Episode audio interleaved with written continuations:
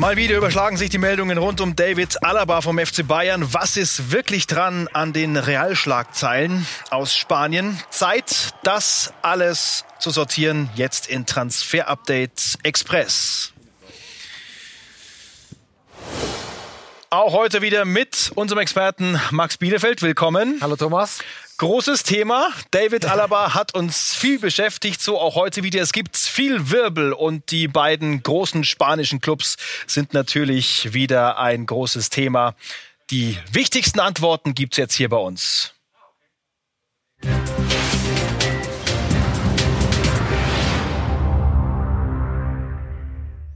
Also David Alaba könnte quasi das Real-Trikot schon mal äh, Probe tragen. Äh, trotz dem Angebot von Real hat er aber seinen großen Lieblingsclub, den Traum von, von Barca, noch nicht aufgegeben. Ja, so, also sortieren wir erstmal die Fakten. Ja, es gibt ein sehr, sehr konkretes Angebot von Real Madrid äh, auf dem Tisch für David Alaba. Nach unseren Informationen über 12 Millionen Euro netto äh, Jahresgehalt. Was nicht stimmt, ist, dass es bereits eine Einigung oder gar eine Unterschrift gibt. Denn, du hast es angesprochen, wir haben es hier gerade gesehen, David Alaba hat noch irgendwo in seinem Kopf und auch seine Berater, dass der FC Barcelona eventuell noch eine Option werden könnte. Dort standen eigentlich Ende Januar die Präsidentschaftswahlen an, wurden jetzt verschoben auf Anfang März. März. Und wir hören eben heute auch wieder von der Alaba-Seite, das haben wir auch schon die letzten Wochen berichtet, dass keine Entscheidung kurz bevorsteht, sie nirgendwo unterschreiben werden, sondern das im Frühling passieren wird. Richtung Ende März, April, spätestens dann im Mai wird es soweit sein. Ja, und alle waren aufgescheucht, weil Marca in Spanien eben äh, Folgendes berichtet hat. Äh, der Deal mit Alaba sei abgeschlossen, inklusive Vierjahresvertrag und Unterschrift bei Real. Äh, da können wir und müssen wir auch die Luft rausnehmen aus diesem Titelblatt. Und ähm, dann gibt's auch noch Wirbel um diesen Medizincheck, der da in München gemacht wurde, ähm, wo Real äh, weder beteiligt noch äh, das initiiert hatte. Was ist da dran und warum hat Alaba und Pini Sahavi das gemacht? Gemacht. Genau, also die Marke hat geschrieben, dass es ein Medizincheck für Real Madrid gewesen sei, äh, dass auch ein Doktor von Real Madrid anwesend äh, gewesen sein soll. Unsere Informationen von heute Morgen haben wir exklusiv darüber berichtet, äh, war das nicht so. Es war ein Medizincheck, der vom Berater organisiert worden ist. Jetzt fragen sich alle, warum organisieren Berater Medizinchecks?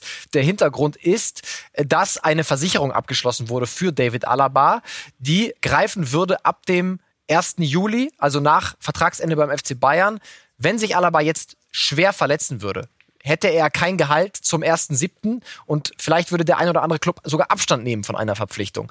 Damit er sich dagegen versichern kann und damit die Versicherung ihm das Gehalt zahlt, braucht er einen Beweis, dass er zum Tag X, zum Versicherungsabschluss, fit ist. Und dafür musste ein Medizincheck gemacht werden. Und das hat der Berater organisiert, bezahlt und es war ausdrücklich kein Arzt von Real Madrid anwesend und es war auch keine sportärztliche Untersuchung, die jetzt ausreichen würde, um ihn zu Real Barcelona oder wohin auch immer zu schicken. Die müsste er dann beim aufnehmenden Club ganz normal noch absolvieren. Also dieser Medizincheck hätte dafür dann auch äh, keinen Wert. Das müsste nochmal ganz neu gemacht werden. Wir haben aber gehört, dass es ein Angebot gab, das allerdings noch nicht unterschrieben wurde von Real Madrid. Wir können also erste Zahlen sortieren, vor allem im Gegensatz zu dem natürlich, was äh, von Bayern bisher gekommen ist. Ja, also über 12 Millionen Euro äh, netto pro Jahr, das wäre der Verdienst. Also das geht dann in Richtung 30 Millionen brutto. Mhm. Das wäre bei Bayern natürlich nicht möglich gewesen. Das war aber auch nicht ganz die Forderung der Alaba-Seite bei den Bayern. Man wollte nicht mehr verdienen als Robert Lewandowski. Aber äh, natürlich ähm, diese Konstellation ablösefrei, die größten Vereine hinter ihm her, bestes Fußballeralter, hat dazu geführt, dass natürlich Vereine wie Real Madrid solche Angebote dann am Ende unterbreiten. Und was auch nicht stimmt, was die Marke gesagt hatte, Vierjahresvertrag. Äh, die Seite von David Alaba, das sind unsere Informationen, gehen ganz klar für fünf Jahre, für einen Fünfjahresvertrag, nicht für vier. Max Alaba hat sich verpokert, haben wir oft gehört, auch von äh, diversen Experten. Nehmen wir jetzt mal dieses Realangebot als Basis, äh, dann sehen wir, was da möglich ist. Und da können wir von Verpokern eigentlich äh, gar nicht reden. Wie ist da dein Standpunkt? Also wir hatten ja hier auch diverse Talks mit Marc, wo wir uns ein bisschen gefetzt haben, ja im Eins gegen Eins. Und ich bin ja seit äh, Tag eins der Meinung, dass es äh, kein Verzocken ist, sondern dass es eine ganz normale äh, Marktsituation ist und ein Traum, den David Alaba hat, einfach in Spanien zu spielen, den er sich verwirklicht. Noch dazu mit einem besseren Gehalt bei einem absoluten Traumverein, entweder Barcelona oder Real Madrid. Äh, was gibt's Größeres äh, für einen Fußballer? Ähm, von daher konnte ich das nie nachvollziehen, dass jemand sagt, da verpokert sich jemand. Und äh, wenn man jetzt die Zahlen sieht, die auf dem Tisch sind, jeder, der sagt, der verpokert sich, hat meiner Meinung nach einfach Unrecht. Und wie wir gesehen haben zum Einstieg, er hat eine wunderbare Situation. Lass uns die Alaba-Story mal im Zeitstrahl angucken. Äh, wir haben als Startpunkt bei diesem Thema den 22. März 2020 festgelegt, nämlich an dem Tag, als wir auch vermeldet haben, dass David Alaba Pini Sahavi als neuen Berater engagiert hat. Und äh, da waren wahrscheinlich schon die ersten Alarmglocken an bei den Bayern. Die haben geläutet an derselben Straße, Thomas, denn sie kannten natürlich Pini Sahavi schon aus den Verhandlungen äh, äh, mit Robert Lewandowski und sie wussten natürlich in dem Moment, was auf sie zukommt. Eine harte Nuss, äh, der am Ende die Interessen des Spielers zu 100 Prozent verteidigt. Und äh, das hat Pini Sahavi gemacht, 22.3. Und dann Richtung Frühling in den Sommer rein, Thomas gab es die Verhandlungen, mehrfache Treffen hier in München zwischen den Verantwortlichen des FC Bayern und dem Berater, sogar in Lissabon beim Final Eight Turnier der Champions League hat man sich im äh, Hotel der Bayern getroffen. Auch dort gab es keine Einigung. Und dann ist das ja, Ganze gemündet dann im September. Auch, ne? Dann wurde es auch richtig schmutzig. Geldgieriger Piranha, so hat Uli Hoeneß äh, im Doppelpass Pini Sahavi bezeichnet. Da ging die Schlammschlacht also los rund um David Alaba. Die andere Seite hat natürlich äh, gekontert mit den Worten, äh, da wären äh, schmutzige Lügen erzählt worden.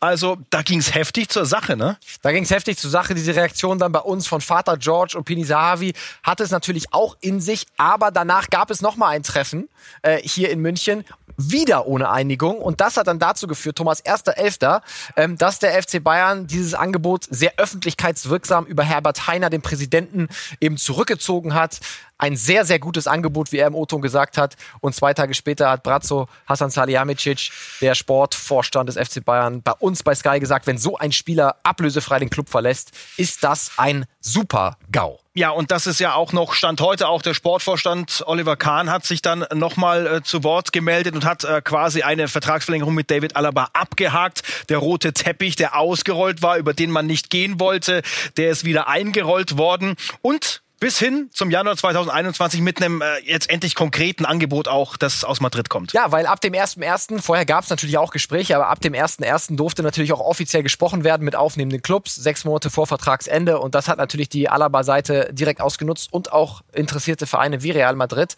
Ähm, und dann zum 30.06. Thomas läuft der Vertrag aus. Also es bleibt festzuhalten, ja, Real Madrid hat dieses Angebot abgegeben, über 12 Millionen Euro netto und es gibt kein vergleichbares Angebot im Moment. Deswegen, man kann schon sagen, Aktuell ist Real natürlich Favorit auf die Unterschrift von David Alaba, aber es ist noch nichts fixiert und so wie wir es immer gesagt haben, im Januar wird auch nichts unterschrieben werden. Der Daumen geht weit nach oben, was den Abgang von David Alaba beim FC Bayern angeht. Also die Bayern verlieren einen echten Superstar und David Alaba ist in einer sehr, sehr komfortablen Situation, kann jetzt die nächsten Wochen in Ruhe abwarten. Äh, was ist eigentlich mit Liverpool, wird immer wieder genannt. Gibt es da Interesse, ja oder nein? Ja, uns wird gesagt von äh, Davids Seite, dass es keinen Kontakt zwischen Pini Sahavi und dem FC Liverpool gab äh, in den vergangenen Wochen, aber es noch äh, fünf Vereine sind, mit denen gesprochen wird. Manchester United, Manchester City, Barcelona und Real Madrid und Paris Saint-Germain aus Frankreich. Paris aber keine wirkliche Option. David will nicht in die Ligue 1, eigentlich auch nicht in die Premier League. Deswegen Real Madrid in der Pole Position. Und irgendwo in den Gedanken warten wir mal den März ab, wer Präsident wird. Wenn es Laporta wird, dicker Freund von Pini Sahavi, ist auch noch gut möglich, dass Barcelona ins Rennen einsteigt. Also Real Madrid ist schon sehr weit, aber noch nichts fix. Und auch ohne David Alaba hat äh, der FC Liverpool ein paar Granaten auf dem Platz. Das dokumentieren wir mit unseren spannenden Zahlen heute.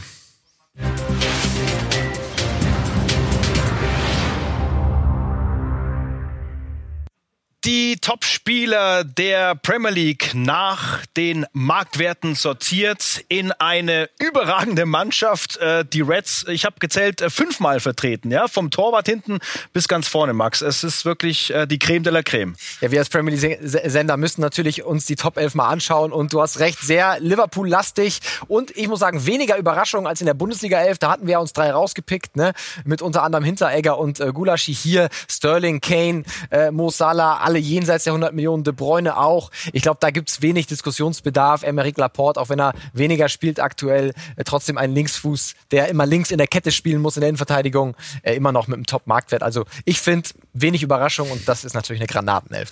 Also hoffentlich alle mitgeschrieben. Ähm, ist natürlich auch überall bei uns abzurufen. Neues Zahlenfutter für die Community.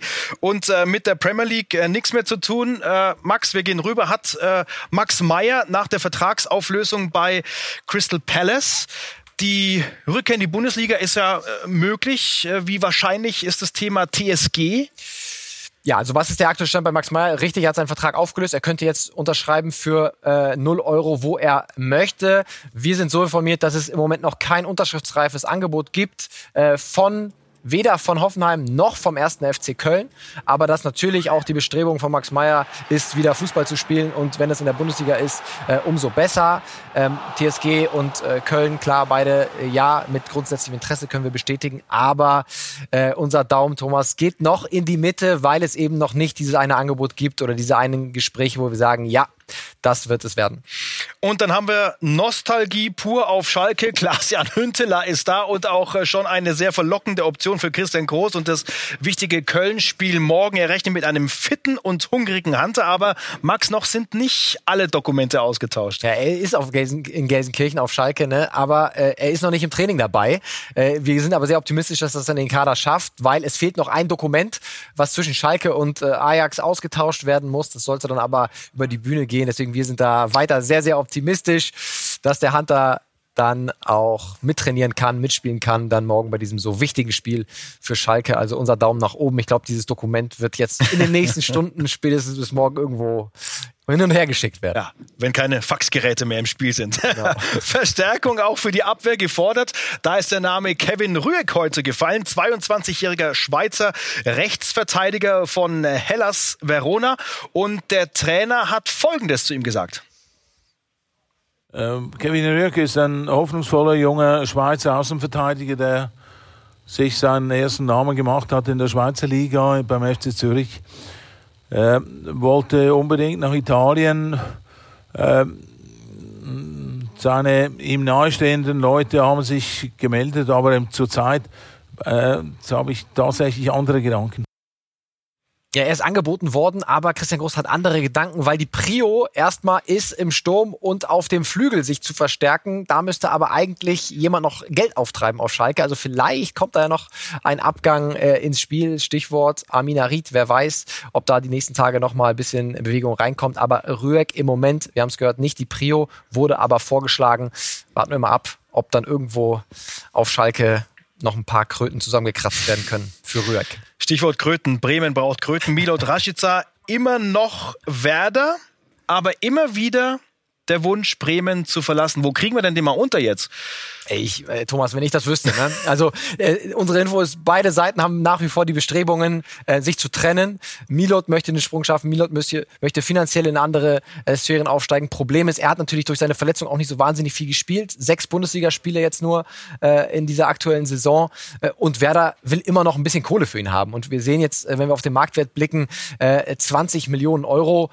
Das ist ganz schwer zu bekommen. Aber das ist ungefähr die Range, die Werder ja auch fordert, zwischen 15 und 20. Aber Aston Villa war im Sommer interessiert, Leverkusen war interessiert, aber ich sehe ehrlich gesagt niemanden im Winter in der Lage, dieses Geld für Milot Rashica, der ja auch nicht so überzeugen konnte, wegen seiner kurzen, wenigen Einsatzzeiten, äh, dieses Geld auf den Tisch legen. Deswegen unser Daumen eher ein bisschen negativ, auch wenn es die Bestrebungen beider Seiten gibt, sich eigentlich trennen zu wollen. Aber im Moment gibt es noch kein Angebot.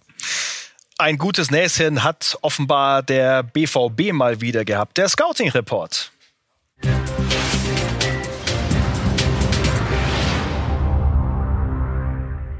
Geht um Julian Reikhoff 15 Jahre alt, Mittelstürmer aus der Ajax-Jugend und der BVB ist mal wieder in der Pole. Ja, und äh, sie werden ihn bekommen. Also wir können äh, Berichte aus den niederländischen Medien bestätigen. Julian Reikhoff wird äh, zum BVB stoßen. Er ist 15 Jahre alt. Ne? Also das muss man immer äh, äh, sagen. Der ist noch mal jünger als äh, Yusufa Mukoko, jetzt schon 1,83 und ballert in der Ajax-Jugend wirklich alles weg. Und ja, Watzke und Zorc haben das ja immer wieder betont. Sie wollen die Top-Talente Europas haben und das ist wieder ein Schritt genau in diese Richtung. Der ist natürlich jetzt erstmal nicht eingeplant für die Profis, also den sehen wir jetzt nicht mhm. in der Rückrunde irgendwie als Haaland-Ersatz.